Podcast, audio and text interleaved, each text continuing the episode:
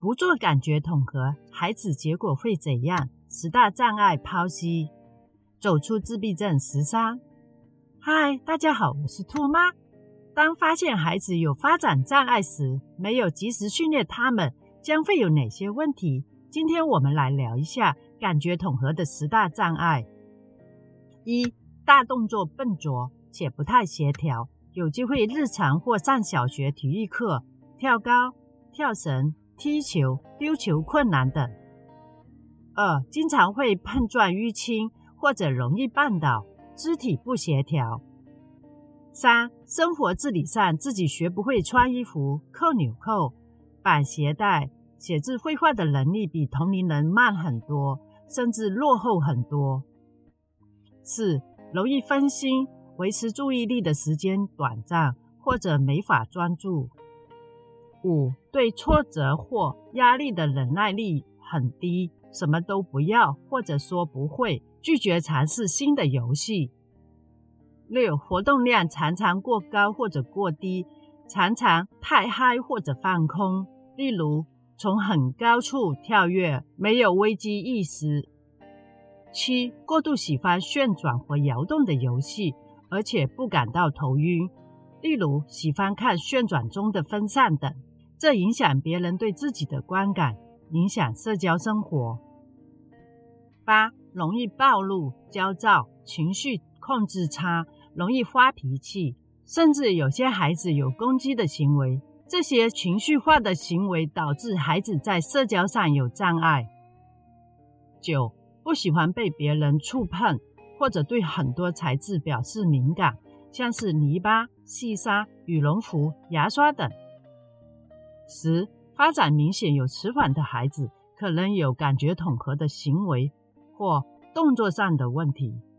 孩子在成长的阶段中，大脑是具有可塑性的。及早发现和训练对孩童日后的发展是相当重要的。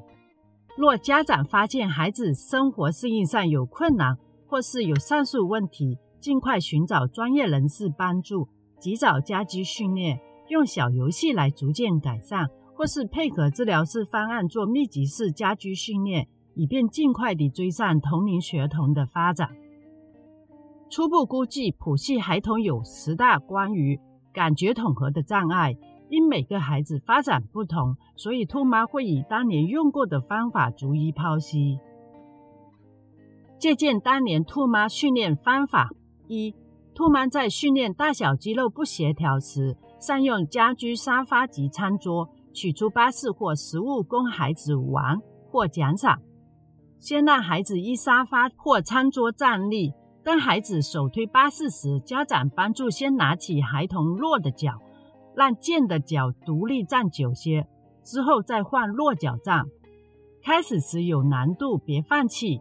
孩童专注玩巴士时，可以训练弱脚，持续练习效果更好。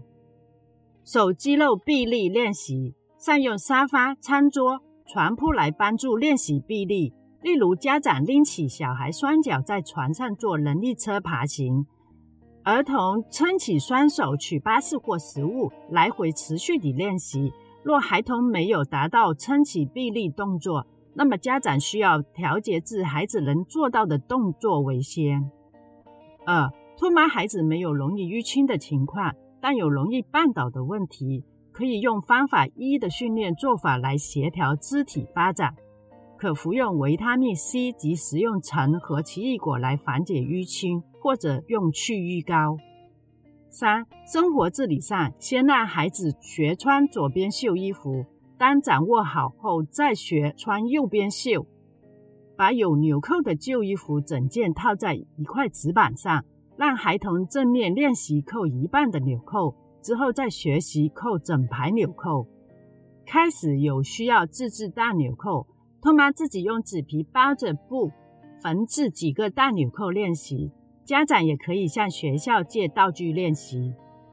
写字绘画练习全部以横竖撇捺为基础，先练习正确拿笔画海，再画花、画叶子、太阳、月亮练习。家长若及早训练孩童练习画画，那么他将来抄写及写字的能力会好些。也会在写字的速度上和同龄孩子相近。四、兔妈自制黑房间，吸引孩子专注台面功课练习。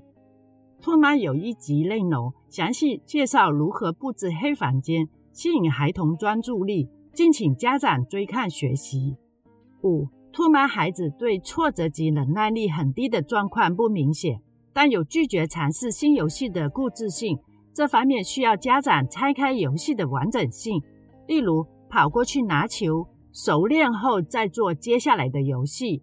孩童不愿意尝试新事物时，家长要有耐心。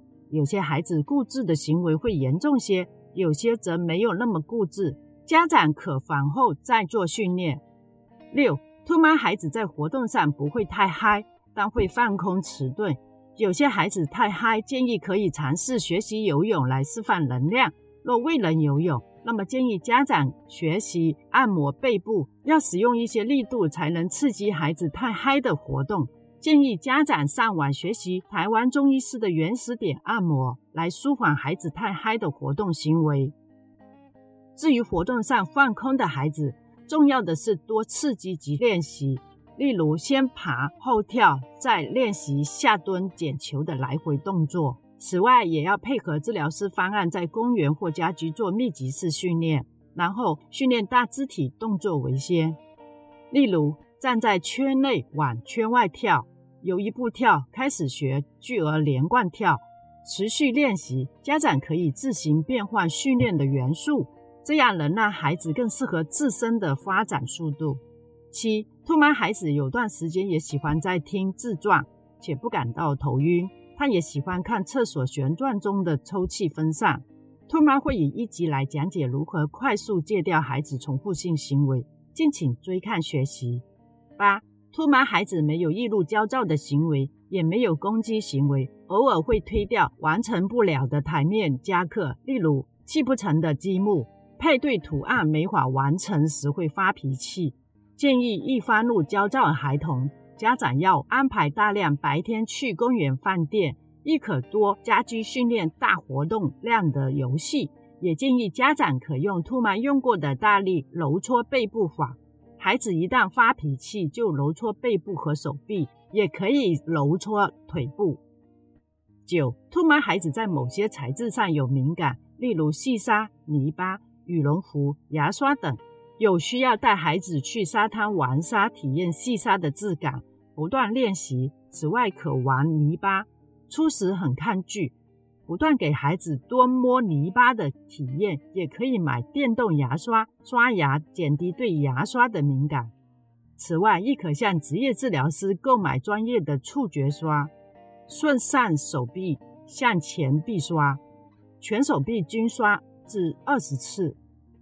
十、发展上明显有迟缓的孩子，可能有感觉统合的行为或动作问题。例如，兔妈孩子有段时间会在家垫脚走路，而且不疲倦，乐此不疲。兔妈就立刻帮孩子按摩整个脚板，以适当的反刺激动作来停止垫脚行为。兔妈建议家长需要在孩子刚出现问题时，及早介入及训练，纠正行为及修正动作上的问题。由于大脑在发展中是可塑性的，所以家长一定要抓住两到六岁的训练黄金期进行密集式训练。兔妈当年也是持之以恒，辛苦训练，才能让孩子有机会步入主流幼儿园、主流小学及中学。好了，如果此分享对您及孩童有帮助，敬请订阅、按赞、分享，以便让更多家长尽快看到有用资讯。帮助他们更快掌握训练的捷径。谢谢您的收看时间，下期节目见。